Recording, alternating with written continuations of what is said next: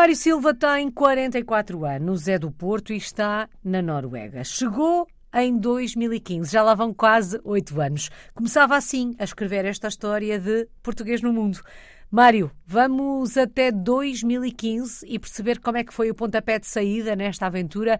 O que é que o fez trocar Portugal pela Noruega? Vamos lá. Basicamente foi só uma opção profissional na altura. Foi o principal motivador. Decidi trocar um, um, um emprego no, no setor dos serviços, ou seja, uma atividade comercial normal, para uma empresa privada, uh, porque não me satisfazia. Então uhum. decidi tentar desenvolver uma carreira profissional mais relacionada com R&D, com investigação e desenvolvimento, como na época, não sei como é que será hoje em dia, mas era um, uma situação muito precária para quem já tinha uma família estabelecida, portanto já, já era casado, já tinha duas filhas. Um, uh, na altura avaliamos vários possíveis destinos, uh, mas também por influência de um amigo nosso que residia aqui há mais tempo uh, e pelos conselhos que ele, que ele nos deu, decidimos optar pela Noruega como destino prioritário. Já vamos saber como é que foi a chegada aí à, à, Noruega, já me vai contar como é que foi o início desta aventura, mas gostava de saber se a ideia da experiência internacional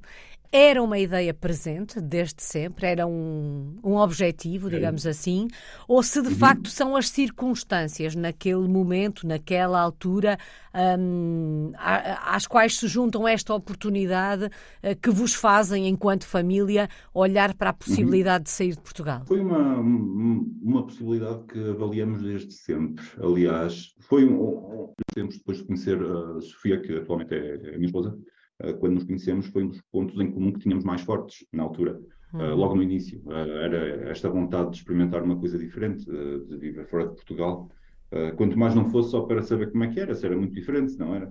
E, entretanto, por uma série de circunstâncias da vida, nomeadamente a parentalidade, fomos pondo de lado até que chegou a um, a um, ponto em que efetivamente aquela, aquele bichinho fica lá sempre a matutar nos levou a, a tomar uma iniciativa efetivamente para, para pôr o plano em prática, uhum. algo que, que pensávamos há muito tempo. Bom, já percebemos claro, que tiveram aqui alguém no caminho que vos foi Uh, fazendo olhar para a Noruega com outros olhos, digamos assim. A Noruega foi ganhando pontos e dão início então a esta experiência em 2015.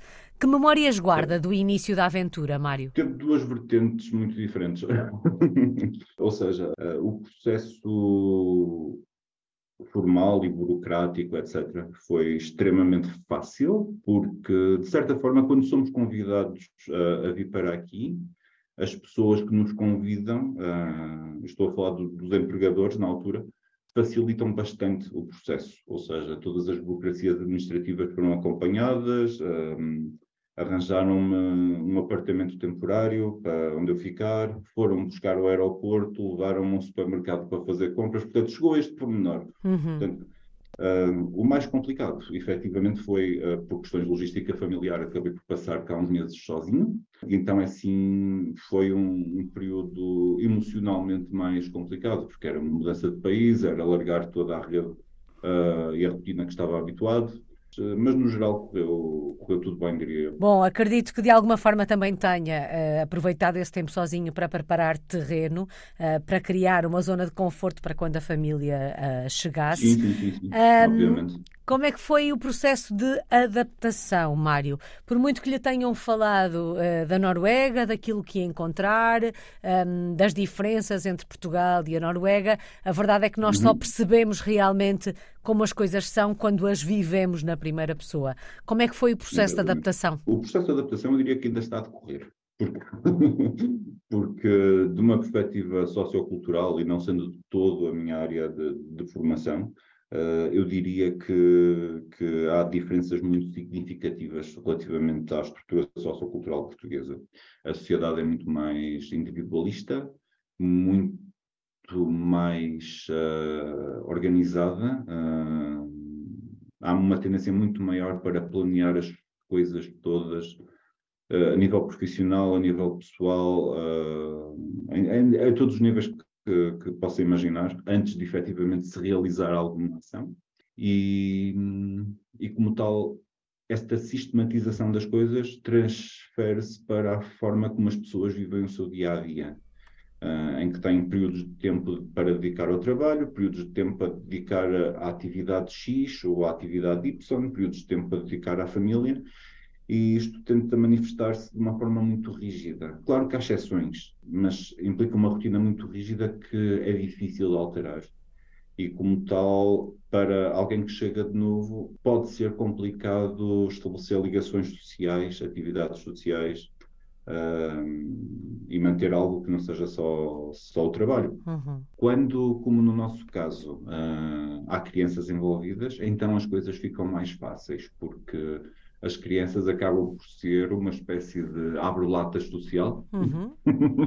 por causa da integração nas escolas, por causa das reuniões com os pais, a interação com os pais, atividades mais informais que são uh, organizadas à volta das necessidades das crianças e das atividades das crianças e dessa forma facilitam um pouco mais a quem chega cá de novo. Olhando para as crianças, a adaptação delas foi mais fácil ou menos fácil do que aquilo que estava à espera? Eu diria que foi uh, que foi nem uma coisa nem outra.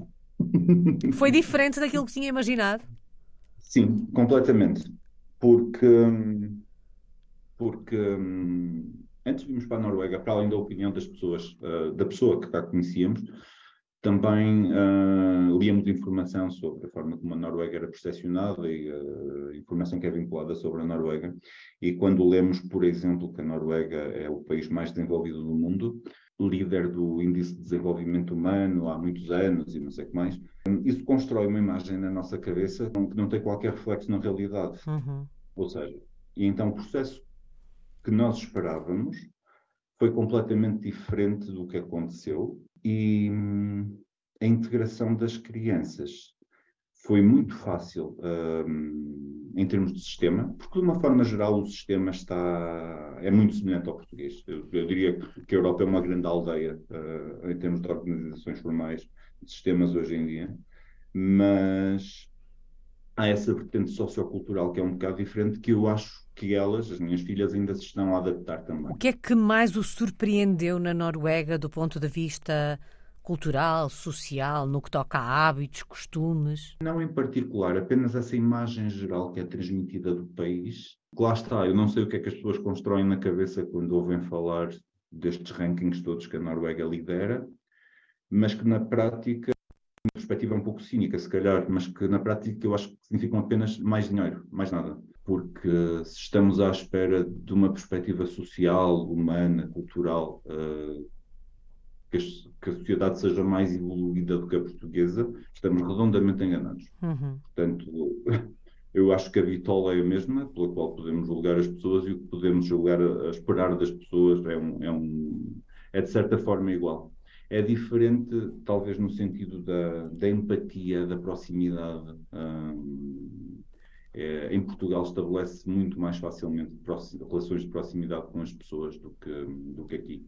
Mas lá está, isto não é culpa do país, isto é só da forma como, neste caso, eu percepcionei a informação antes de, de, de, vir para aqui. Mas, assim, não há assim nada muito notável, diria eu, relativamente uhum. a tradições, exceto talvez a forma como as pessoas celebram o 17 de maio que é o Dia Nacional da Noruega, é o dia em que se celebra a Constituição, o aniversário da Constituição da Noruega. Uh, portanto, é um país relativamente jovem e percebe-se por essas celebrações que é um país muito orgulhoso da sua história e do que conseguiu atingir em tão pouco tempo de independência. Uh, isso é uma celebração muito grande, em que uhum. toda a gente veste, toda a gente que tem, uh, que é a maioria das pessoas, veste um fato tradicional uh, chamado bunad, em norueguês, que identifica, para quem souber uh, interpretar esses, uh, esses fatos tradicionais, regiões específicas da Noruega que estão de alguma forma ligadas às raízes das pessoas. Pode ser a sua família que veio de lá, uhum. a família do seu marido, alguém que foi importante na sua vida, etc. Tão bonito. Uh, isso é talvez a tradição mais, mais uh, peculiar, talvez interessante. Ah, quando falamos de adaptação, Sim. pensamos sempre nesta questão da língua. Houve esta uhum. necessidade? Uh, Sentiram-se obrigados a aprender o norueguês ou sobrevive-se uh, na Noruega falando inglês? A maior parte das pessoas, dos estrangeiros que vêm para a Noruega, têm essa necessidade. Uh, eu sou um dos poucos privilegiados que, fruto da atividade profissional, ou seja, ligado ao R&D, essa necessidade, ainda por cima com, com ciências naturais, essa necessidade é um pouco redundante, porque na verdade não vem nenhuma mais-valia dela, porque trabalhamos em inglês, uhum. uh, digamos, educamos o da business, portanto não, não há nada a fazer. A Sofia, a minha esposa, por exemplo, que é consultora de higiene e segurança no trabalho, uh, sim, para ela, por exemplo, aprender norueguês foi extremamente importante. Uhum. As minhas filhas também, por causa da integração na escola. Aqui o sistema de ensino é maioritariamente, quase integralmente público, quase que não existem escolas privadas. E as poucas escolas privadas que existem são extremamente elitistas, portanto, ou para crianças com necessidades muito particulares, portanto, não são facilmente acessíveis. Também tiveram que aprender norueguês. A língua em si, eu diria que para quem tiver bons fundamentos uh, de inglês, uh, a língua escrita não é difícil de aprender a língua falada sim, por causa dos sons particulares, da pronúncias particular. Uhum. Nós temos em português algum, alguns ditongos que são, são particulares, e principalmente por causa dos dialetos, porque hum, o norueguês basicamente tem duas línguas oficiais escritas, são relativamente diferentes. Uh, a principal é o bokmål e não interessa para os estrangeiros aprenderem a outra, uh, portanto, uma serve mas a forma como é falada varia, tem, existem dialetos regionais um, que podem variar muito entre si. Se fizer a experiência de falar em norueguês com alguém da costa, por exemplo, de uma cidade da costa, em comparação com Oslo, vai-lhe parecer uma língua diferente uh, ao primeiro impacto, quando na verdade eles estão a usar a mesma língua. Uh, e isso é talvez a maior dificuldade. No entanto, as miúdas aprenderam norueguês em, em, poucos meses. Em poucos meses estavam as duas fluentes e sem qualquer condição. Uau integradas nas escolas sem qualquer condicionante, integradas nas turmas normais. Isso é extraordinário. Há pouco, quando Sim. perguntava pelo processo de adaptação, o Mário dizia ainda decorre, eh, ainda me estou a adaptar. Isto significa que não se sente em casa na Noruega? Ou é possível sentirmos-nos em casa e continuarmos uh, num processo de adaptação? Estou naquela fase em que hum, me sinto em casa, sem dúvida, mas sinto que hum, ainda. Hum, como se fosse a casa nova. Uhum. ainda estou a aprender os cantos à casa, mas de todo já. Talvez pense em Portugal como, como uma segunda casa neste momento, uh, simplesmente porque a minha família próxima está aqui mas é impossível negar que ao fim deste tempo uh, todo, uh, que não é muito, mas oito uh, anos quase, quando estou em Portugal já é difícil para pensar em mim como integralmente português, uhum. por causa de hábitos e costumes que adaptamos porque, porque achamos que são melhores. E quando estou na Noruega, a mesma coisa. É impossível para mim pensar em Norue que sou norueguês por causa de ditos e costumes que ainda trago da minha vida em Portugal, que eu acho que são melhores do que aqui também. Uhum. Portanto, é, é, neste sentido que eu digo que a adaptação continua. Na verdade, é um sortudo, porque pode tentar combinar o melhor de dois mundos e ter uma vida mais feliz, digo eu. Mário, em termos profissionais, uh, conte-nos lá o que, é que, o que é que faz, que projetos tem em mãos. Portanto, eu sou, sou investigador, a minha formação base é em Química, Engenharia Química, por aí, e agora estou a trabalhar num, num instituto chamado Institute for Energy Technology. Portanto, nós somos uma fundação privada sem fins lucrativos, cuja principal missão é ligar uh, o mundo da investigação à, ao mundo da indústria. Uhum. Uh, e quase todos os nossos projetos têm uma componente de ligação industrial forte através de financiamento ou de aconselhamento, mas uh, também, como qualquer outra instituição deste género ou universidade, nós um, também somos financiados por dinheiros públicos, desde o Research Council of Norway uh, até ao Conselho Europeu também. E o que é que anda a investigar nesta altura? Por exemplo, neste momento, um dos projetos que me, que me consome mais tempo, uh, que me ocupa mais tempo, é nós estamos a coordenar um, um, projeto europeu de cerca de 5 milhões de euros. Uh, nós estamos a liderá-lo, a coordená-lo, e eu sou, sou o coordenador técnico desse projeto à volta da energia geotérmica e um novo método de utilização de energia geotérmica. Realizado profissionalmente? Sim,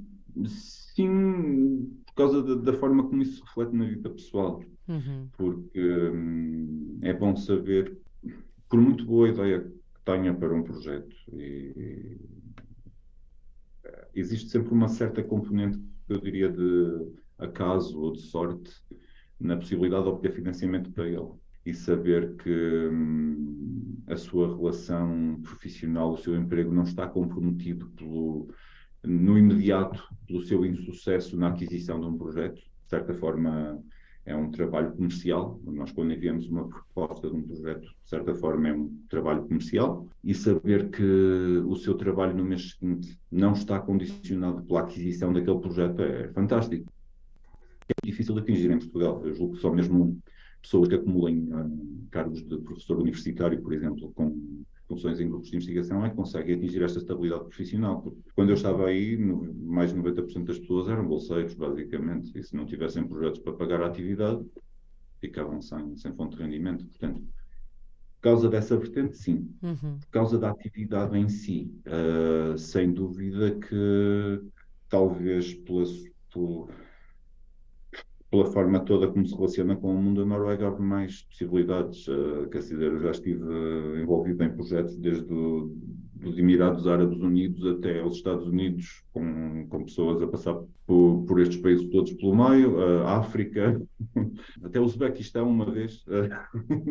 portanto, portanto, um nacional muito maior, que é fruto de uma postura geral da Noruega, talvez mais abertura ao exterior e também, e também das necessidades que o próprio país tem de buscar uh, especialidades que talvez não existam cá na quantidade que necessitam. Mário, se fôssemos visitar aí a Noruega, onde é que nos levava? Que locais é que tínhamos que conhecer? Sei que está na grande Oslo, mas se fôssemos Sim. até até Oslo, até ao centro da cidade, por exemplo, não sei se é o seu preferido ou não. Onde é que uhum. nos levava? A começar, levava-os levava ao, ao Frogner Park, uh, também conhecido como Vigeland Park. É uma espécie de parque da cidade, onde o escultor Gustav Vigeland, uh, há cerca de 100 anos atrás, foi encarregado pelo município de Oslo de construir uh, um parque de esculturas.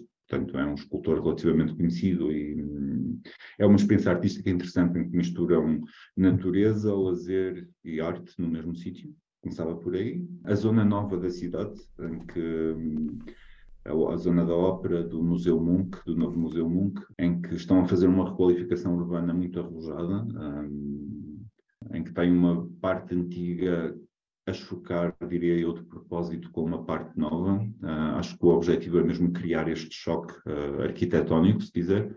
Depois depende do seu gosto e da sua sensibilidade artística para apreciar este choque ou não, mas de uma forma geral acho que as pessoas apreciam. Uh, uhum. Levá-los-ia também a Holman Colon, sem dúvida. Eu julgo ser uma das maiores pistas do mundo onde pode fazer, onde pode saltar ski ou seja, qualquer pessoa, uh, desde que tenha coragem para subir até ao topo da pista, lançar-se em velocidade e saltar, pode fazê-lo, o que é muito interessante. Uh, durante o verão pode fazer a mesma coisa com uma corda de slide, torna as coisas muito mais fáceis. e de, no geral, um, no geral, Oslo tem muito ponto, muitos pontos culturais de uhum. interesse. Uhum. Um, o Museu do Povo, uh, que basicamente é um museu onde foram museu ao ar livre, onde foram implantadas casas uh, de diversas épocas diferentes na Noruega, restauradas e implantadas tal qual estavam na altura, uh, que é muito interessante de ver, uh, e onde há várias atividades lúdicas e culturais a decorrerem quase todos os dias. O Museu da História Viking, basicamente. Há uma série de museus muito interessantes. E Oslo em si acho que é uma cidade bonita, de uhum. dimensão média, que dá para ver uh, em um dia e meio, dois dias, dá para ter uma boa ideia relativamente à cidade. Parecem belas para sugestões. Os... E quando olham para o futuro, enquanto família, é por aí que se vê? Sim, pelo menos no médio prazo, sim. porque, porque estamos a criar raízes. Uh, as nossas filhas, especialmente, mais, mais do que nós. Uma das minhas filhas já viveu mais de metade da sua vida aqui. As raízes estão principalmente cá. E a verdade é que hum, este país, uh, pela forma como está organizado, pela forma como está estruturado, proporciona uma maior qualidade de vida uh, pelo tempo, quanto, quanto mais não seja pelo tempo que tem disponível. Porque... Permite aquele equilíbrio entre a vida pessoal e a vida profissional. Sim, sim, sim. Ninguém está à espera que trabalhe mais do que 7 horas e 45 por dia em circunstância alguma, uhum. basicamente. Qual é que tem sido a maior aprendizagem destes últimos oito anos, Mário? Eu diria que, que, o que se aprende principalmente é que, na essência, não há assim tantas diferenças entre as pessoas, independentemente da sua origem. Somos mais ou menos todos iguais diria que se aprende que, que a Europa atualmente está a transformar num, num grande sistema standardizado a nível, pelo menos formalmente, a nível da organização das uhum. estruturas uh, que interagem com as pessoas. E diria que o que foi mais importante para mim foi, foi aprender que. Hum, eu acho que muitas vezes nós portugueses temos tendência a, a pensar em nós como, como algo de especial, para o bem e para o mal, ok?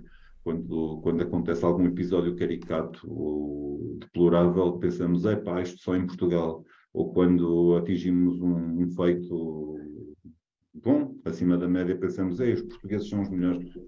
É pá, nada disso. As, as, pessoas são iguais em todo o lado. É como diz a canção, é muito mais aquilo que nos une do que aquilo que nos separa. Sim, sim, sim, sim. Mesmo já agora em dezembro, por exemplo, para referência, houve um projeto de, de uma linha férrea aqui custou cerca de 3,2 bilhões de euros. Esteve aberta duas semanas e agora está encerrada durante uns meses porque não funcionava o sistema, basicamente. Long story short. E eu acho que isto seria um episódio que, acontecendo em Portugal, traria esta atenção mediática do oh, isto só em Portugal, nós uhum. somos, uh, etc. Mas não, pronto. Acontece em todo Acontece lado. Em todo lado. Sem dúvida. Saudades do nosso país. O que é que sente mais falta de Portugal vivendo aí na Noruega? Do mar, sem dúvida. O, o, mar é, o mar em Portugal é qualquer coisa de, de fantástico. Aquele cheiro, a intensidade, a energia nas ondas, pelo menos no norte, que era o que eu estou uhum. habituado, ou, ou, até, até à Nazaré, pelo menos a costa da Nazaré para norte. E os, uh, não se encontra um mar assim, pela minha experiência aqui pelo norte da Europa, de todo. Não se encontra assim. E depois há algumas pequenas, uh, pequenas coisas e, naturalmente, algumas pessoas, claro. Uh, as pessoas que eram importantes na nossa vida continuam por aí, claro que também têm um lugar uh, mais ou menos presente, mas continuamos a sentir falta delas, claro. Faz parte da experiência. Só falta uma palavra, Mário. Que palavra escolhe para resumir estes oito anos, para resumir a sua história de português no mundo? Aprendizagem porque acho que é um processo contínuo. Acho que, que, que uma experiência. Não, ou seja, se, se, as pessoas não tiverem um determinado perfil próprio, não recomendo que, que considerem viver por outro país permanentemente. Mas acho que efetivamente toda a gente devia tentar ter uma experiência destas. Uhum. Um, porque abre-nos os horizontes e permite-nos aprender tanta coisa sobre nós próprios e sobre os outros. Começamos, acho que começamos a ver as coisas de uma perspectiva diferente. Começamos uhum. a pensar mais no, no, no, mundo não tanto como o nosso canto, o nosso território, o nosso país, a nossa freguesia, o que for, mas começamos a pensar mais na aldeia global que efetivamente o mundo está a transformar. É uma aprendizagem e... e tanto, e neste caso já percebemos que esta aprendizagem vai continuar. Muito obrigada, Mário Silva. Está em Oslo, na Noruega. É um português no mundo desde 2015.